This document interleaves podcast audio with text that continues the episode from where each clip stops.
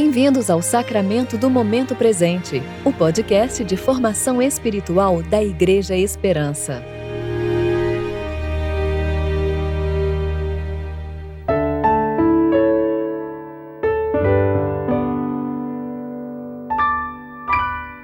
Hoje é quarta-feira, 23 de março de 2022, tempo de reflexão do terceiro domingo da quaresma.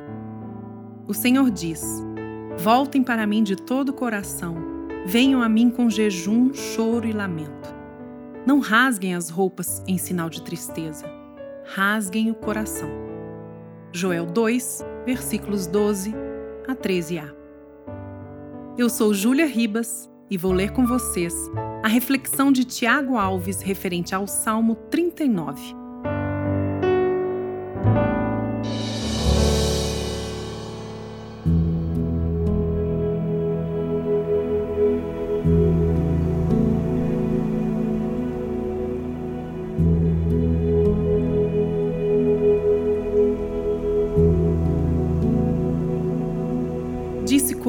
Mesmo: os meus caminhos para não pecar com a língua, porém mordaça a minha boca enquanto estiver na minha presença o ímpio. Emudeci em silêncio, calei acerca do bem e a minha dor se agravou. Esbraseou-se-me no peito o coração. Enquanto eu meditava, ateou-se fogo. Então disse eu com a própria língua: Dá-me a conhecer, Senhor, o meu fim e qual a soma dos meus dias para que eu reconheça a minha fragilidade. Deste os meus dias o comprimento de alguns palmos. A tua presença, o prazo da minha vida é nada. Na verdade, todo homem, por mais firme que esteja, é pura vaidade. Com efeito, passa o homem como uma sombra. Em vão se inquieta, amontoa tesouros e não sabe quem os levará. E eu, Senhor, que espero?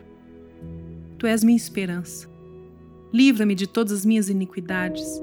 Não me faças o opróbrio do insensato.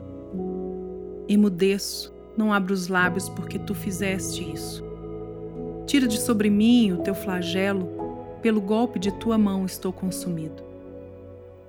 Quando castigas o homem com repreensões por causa da iniquidade, destróis nele como traça o que tem de precioso. Com efeito, todo homem é pura vaidade. Ouve, Senhor, a minha oração, escuta-me quando grito por socorro.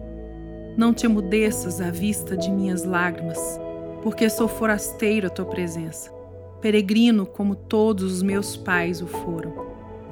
Desvia de mim o olhar para que eu tome alento antes que eu passe e deixe de existir.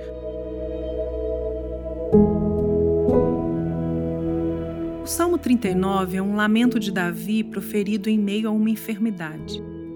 A doença o levou a refletir sobre a brevidade da vida e sobre a única esperança real em meio às aflições o socorro do Senhor. Mas não foi tão simples assim como talvez eu tenha feito parecer. Davi estava profundamente angustiado. A constatação da finitude talvez seja o espanto mais angustiante que o ser humano pode experimentar. Os animais não passam por isto. Eles parecem viver sem saber que amanhã ou depois inevitavelmente morrerão. O instinto da sobrevivência parece não produzir neles o efeito que a certeza da morte nos impõe. Bom, pelo menos eles nunca parecem estar muito preocupados com isso. É que não fomos feitos para morrer e quando nos deparamos com a morte, imediatamente sentimos que tem algo errado. A morte é um desfecho estranho.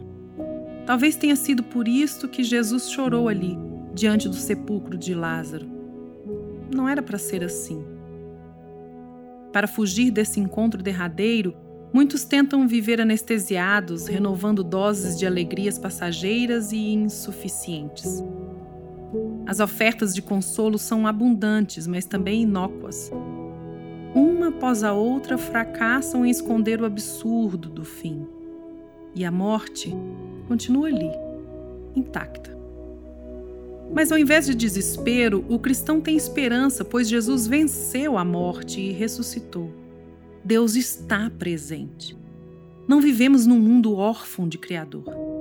A nossa esperança, assim como a do salmista, está firme no Senhor e por isso podemos encarar o futuro na perspectiva correta.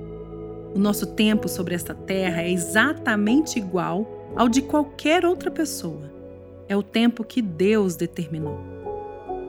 E uma vez unidos pela fé a Jesus, perdoados os nossos pecados, seremos por Ele, um dia, ressuscitados para vivermos finalmente para sempre com o nosso Senhor.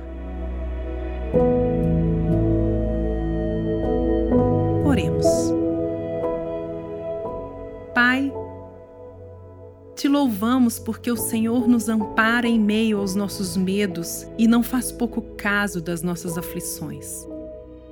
Te agradecemos porque o teu Espírito nos conforta em meio à dor. Perdoa as nossas iniquidades, Senhor.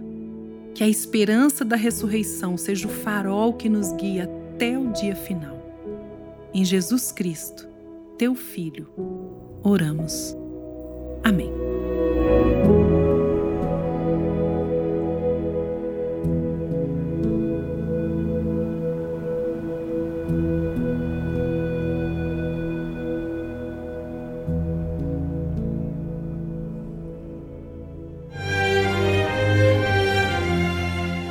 Você ouviu o Sacramento do Momento Presente, o podcast de formação espiritual da Igreja Esperança. Que a palavra de Deus habite ricamente em seu coração e preencha sua vida com sabedoria.